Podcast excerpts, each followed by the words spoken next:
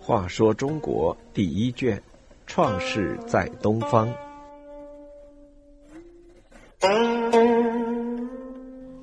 九十九，最后一次迁都。商王杨甲名和，在位十七年，也有说是四年的。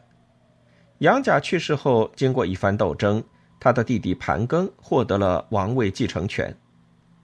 盘庚名荀，是一位有作为的商王。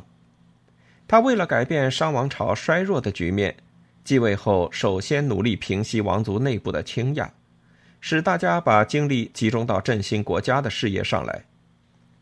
他致力于发展农业和畜牧业生产，改善人民生活，同时搞好与各诸侯国的关系。到盘庚七年，有应侯前来朝贡。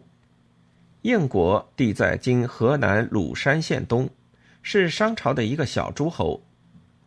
应侯来朝，说明盘庚的改革已在远近地区传扬开来。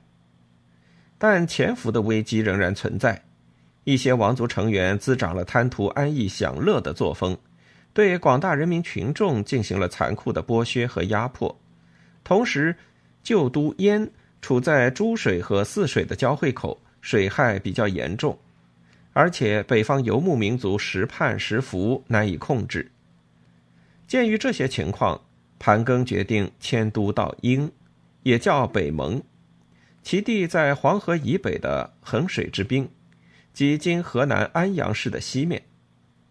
这里离旧都较远，迁都于此，对王族内部的斗争可以有所遏制。英的地势高爽，水涝灾害较少。有利于农牧业发展，同时从战略高度考虑，这里居高临下，位置适中，便于控制四方诸侯。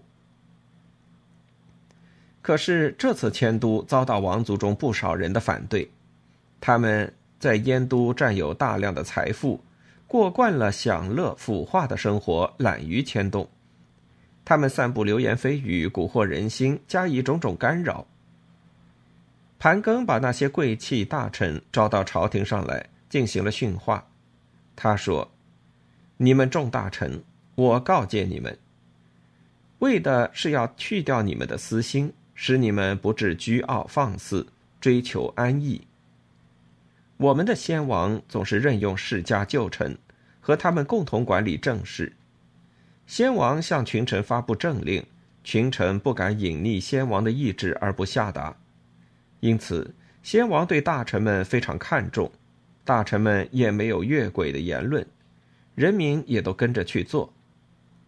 现在你们大吵大嚷，编造出一些邪恶煽动的话来干扰迁都，不把我的善言向百姓宣布，这是你们咎由自取。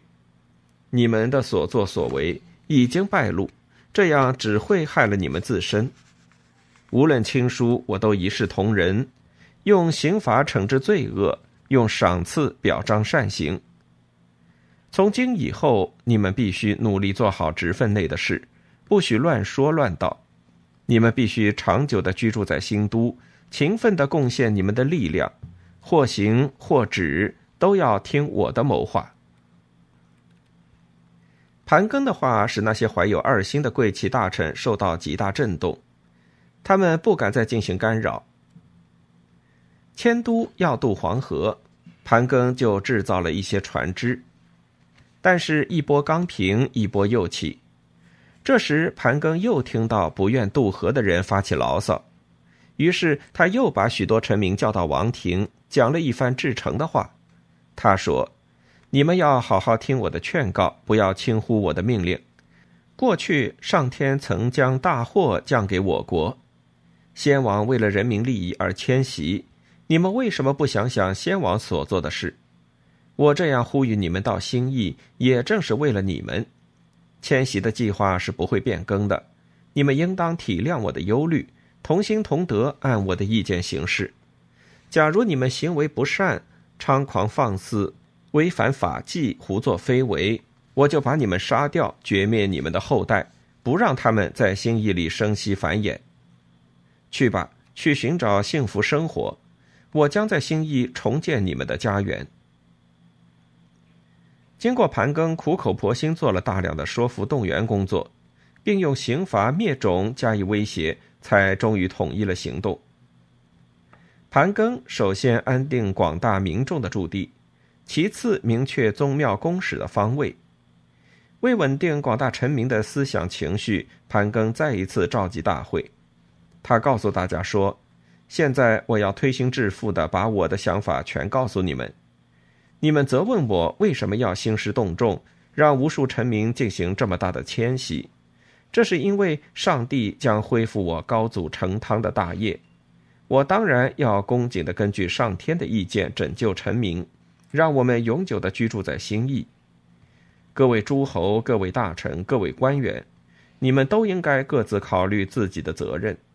我将要视察你们的工作，看你们是否听从我的命令，恭敬的治理民事。不贪婪的聚敛财货，努力为臣民的幸福建立功勋，广布德教于人民之中，一心使我们的国家繁荣昌盛。盘庚迁殷是商朝的最后一次迁都，此后的商朝帝王一直在殷地统治，再没有迁往他处。